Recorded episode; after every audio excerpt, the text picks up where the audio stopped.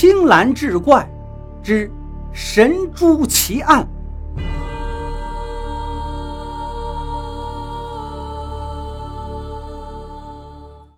书接上回，黄知府撩开床围子一看呢，床底下有老鼠。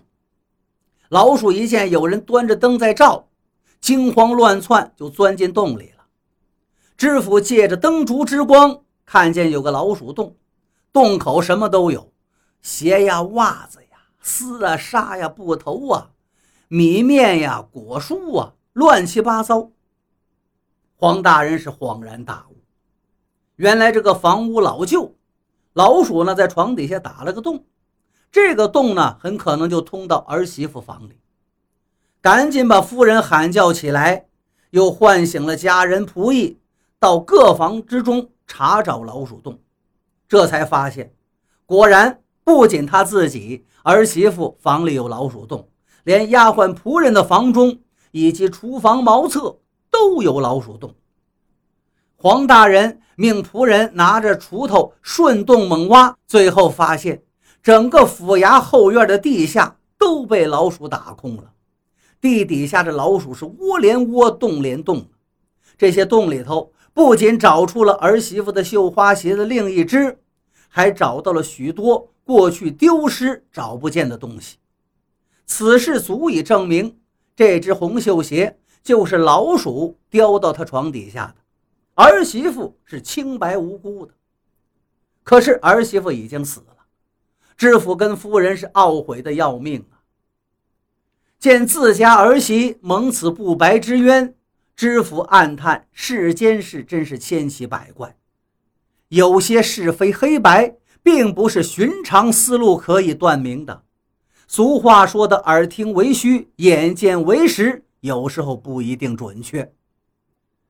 儿媳妇被冤枉致死，黄知府是万分悲痛，坐卧不宁，于是带了师爷换了衣裳下乡去散心。两个人在乡下游荡了几天，最后辗转又来到了柳知秋家里。柳知秋见了知府，自然是热情接待。喝过酒，吃过饭之后呢，天色尚早，柳知秋知道这位黄大人喜欢幽静。又喜欢打麻将，就把知府跟师爷请到自己家中，摆上麻将，陪大人玩两把。玩到了午时，他们到厅堂吃饭，吃过饭又去打牌，却忽然找不到骰子了。知府记得自己亲手把骰子放到桌上怎么会找不到呢？正在疑惑间，突然传来两声燕语。知府顺声音朝墙上一看呢，只见这墙上住了一个燕子窝。师爷也看见燕子窝了，笑着跟大家说：“甭找了，我知道这骰子在哪儿了。”说完，寻了个梯子搭上去，凑近到燕子窝旁边，把两只燕子赶走，真就找到了那个骰子，而且另外还找到了一颗珠子。柳知秋一见珠子，大声道：“怪哉呀！我的退墨宝珠，太爷在堂上归还我之后，我拿回来就放在书房里的砚台盖子上，怎么会跑到鸟窝里了？”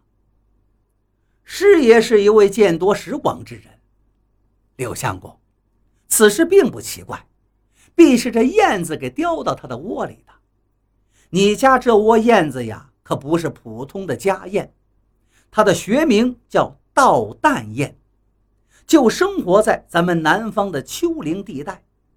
这种燕子，颈白身黑尾绿。你别看它个头小，秉性却是相当凶残，就喜欢偷吃同类的蛋卵。因为这个缘故，这倒蛋燕呢数量也很稀少，一万只燕子当中只有那么一两只。而且同类燕子之间互相防范严密。这倒蛋燕是雌雄筑巢，一般情况下要离同类的巢穴相距个二三十里地那么远。虽然隔得这么远，还是免不了同类会找到窝来偷走它窝里的蛋。倒蛋燕的蛋就常被同类偷走，回巢一见自己的蛋少了，就在屋里乱找。这种燕子非常胆大，不怕人，而且常将类似燕蛋大小的圆形之物当成自己的蛋叼回巢中。而且这种燕子喜欢有香味的东西，爱把巢窝住在小姐的闺房或读书人的书房之中，因为闺房里头女孩茶汁抹粉，读书的秀才呢屋中多有汗墨之香，所以。今天我听到燕子的声音，就知道这个骰子被他叼走了。骰子是圆的呀，那颗珠子也是圆的，而且都是那个燕子蛋的大小。师爷说到这儿，黄知府心中一动，豁然开朗，麻将也不打了，亲自把退墨宝珠重新放回到燕子窝里，仔细观察。见只有一只燕蛋跟这只圆珠子，便叫柳枝就跟师爷留在房间里陪他一起观察。正值春天孵卵的季节，这雌雄燕子见天飞进飞出，忙忙碌碌，一天、两天、三天没什么动静。柳知秋跟师爷有点不耐烦了，黄大人却极有耐心，不急不躁地等着。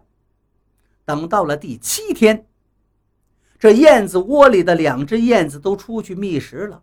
突然，又飞来两只白颈黑身绿尾的燕子，直奔燕窝。